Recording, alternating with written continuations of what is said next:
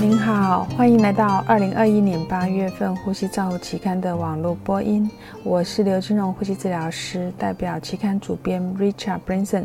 为您进行中文网络播音。第一篇文摘是本月的主编精选，由杜克大学的 Miller 等人进行增加呼吸治疗师在摘要的介绍发表后，研究论文发表的成果计划。这他们针对申请通过院内研究计划，建立一个委员会指导研究设计。结果显示，提交摘要的数量下降，但是发表论文的文章数增加了两倍多。他们将这个结果归因研究员、研究人员的更好的准备与指导。Branson 跟 Carlett 评论此类的计划重要性及呼吸治疗师提高研究培训的必要性。第二篇文章是由劳德堡等人。呃，评估 baden Q 跟 baden QD 评分表，确定儿童接受非侵袭性通气治疗压力性损伤风险的回顾性研究。这一项研究使用的分风险跟无风险二分法评估四十五名儿科受试者的医疗记录。结果显示 baden QD 是一个很好预测损伤风险的评估工具。Miura 跟 Kawagachi 等两人的在一篇随附的评论中提提供了回顾性试验的局限性和无法确定 Burden 评分表的特异性。他们强调了内部一致性的重要，以及未来具备临床重要测试结果的必要性。第三篇文摘是 Get 等人评估金鼻高流量鼻导管。（HFNC） 合并气雾治疗气喘儿童使用的情形。他们回顾。审查了一百七十一个案例，其中有一百零四名受试者接受 HFNC 合并气雾治疗，六十七名受试者接受面罩合并气雾治疗，伴并且伴随了 HFNC。在两组之间，ICU 或住院时间并没有显著的差异。他们得到的结论是，通过 HFNC 输送喷雾治疗相当于面罩进行治疗。Napolitano 提供了评论，指出了回顾性试验的局限性，并且建议升级到以 NIV 来比较两种技术更敏感的指标。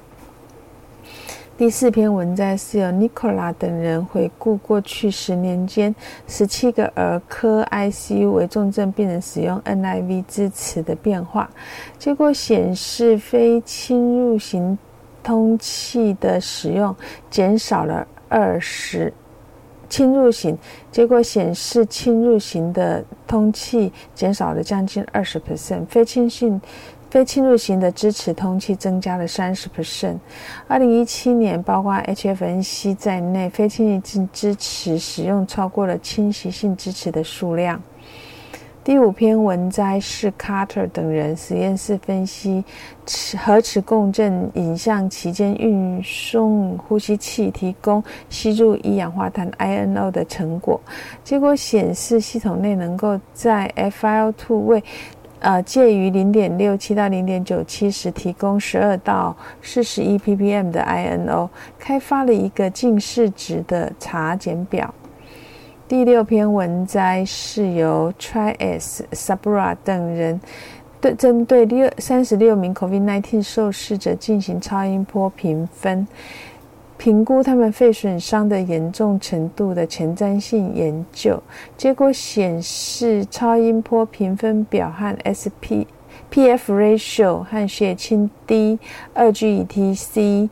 反蛋白 reacting 啊 reactive protein。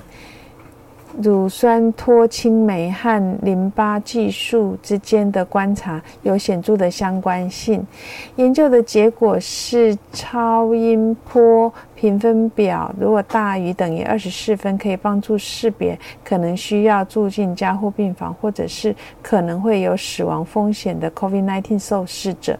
并且找出超音波评分表与 COVID-19 严重度相关的指标是有相关的。第七篇文摘是由 Jensen 等人评估阻塞性肺病受试者康复计划的呃自我管理的能力。这项观察性的实验评估了七十名受试者，他们使用许多问卷来比较受试者的反应，来评估他们健康的素养以及自我的效能。最大改进出现在自我管理的相关领域中。第八篇文摘是由 Harvard Kemp 等人回顾成人评估成人气喘对支气管扩张剂用药。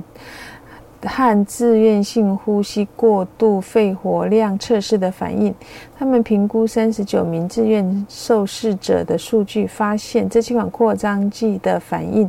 与 mesacolin 的反应之间关联性较差。作者建议，由于局限性和混杂的因素，应该谨慎地解释支气管扩张剂的反应。第九篇文章是由苏贝特等人评估尖峰流量期间的气雾产生，告知 COVID-19 时代的安全性。这是一个实验室的结果。他们测量五名健康受试者的有面罩和没面罩使用尖峰呼气流量操作。期间环境气雾颗粒污染的情形，结果显示，在尖峰测试期间是有气雾产生的，但是和环境中的背景颗粒浓度相比，浓度相对是比较小的。第十篇文章是由 a r n e r 等人评估模拟练习前心理练习对一个人进行支气管镜检查训练的影响。结果显示，在二十四名受试。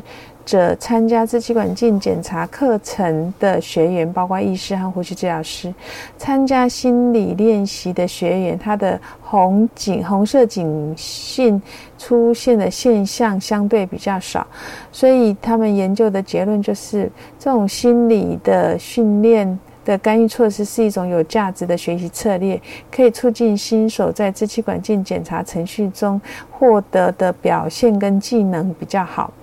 第十一篇文章是由阿玛鲁等人对于一百九十二名肥胖受试者心胸手术后进行肺复张操作和两种水平的 PIP 值的随机试验。研究人员对于术后受试者随机接受容量控制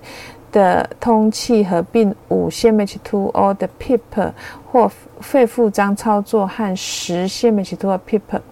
的差异结果显示，前四十八小时内在插管的使用 HFNC 和 NIV 复合的结果，所以得到的一个结论是在接受心脏手术的肥胖受试者，常规肺复张操作合并十或五个 cmH2 的 PEEP，并没有降低呼吸衰竭的频率。第十二篇文章是由。夸奎许跟 Berlinsky 在实验室评估摇动驱动延迟对 a b u t e r o 加压剂量定剂量吸入剂 （PMDI） 输入剂量的影响。他们比较 PMDI 剂量在摇动罐和驱动之间有没有三十秒的差异，这种差有没有带。阀门的储存腔之间的差异，结果显示三十秒的延迟是会减少 PMDI 剂量开始喷出到结束的周期。第十三篇文章是由 Andrew Fieldhall 等人评估 PF ratio、SF ratio 和 ROX 指标，呃等氧合指数预测 COVID-19 受试者拔管失败的风险。他们前瞻的评估了六十九名受试者，发现氧合指数中的呃数值是没有差异的，但是 S F ratio 跟 RAS 应该都是呃该族群拔管失败的良好预测指标。第十四篇文摘是由 Monstaki。等人对于囊性纤维化 CF 病人接受 NIV 治疗的叙述性回顾研究，研究的结论是 CF 中的病人 NIV 使用的数量一直在增加，主要是成人 CF 中心为病人提供了一个肺移植及治疗急性高碳酸血症的一个呼吸衰竭的一个机会。第十五篇文章是由 Miller 等人在新视野中对高危险手术病人手术中通气报告的回顾性整理的文章。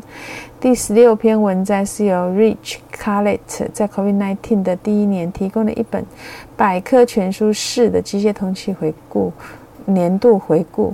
在如此短的时间内，有大量的文献详细的描述我们一生中最严重流行病人的治疗方法，真是令人心生畏。以上是二零二一年八月份《呼吸照护》期刊的网络中文网络播音，由中国医药大学。附设院呼吸治疗科的金融呼吸治疗师翻译与播音，朱嘉诚呼吸治疗师的修稿与审稿。如果您想进一步的了解原文的内容与过去的议题，请您上美国呼吸照护期刊网站 www 点 r c j o u n l 点 c o m。你也可以借网络的订阅，自动收到未来的网络播音议题。谢谢您的参与，再见。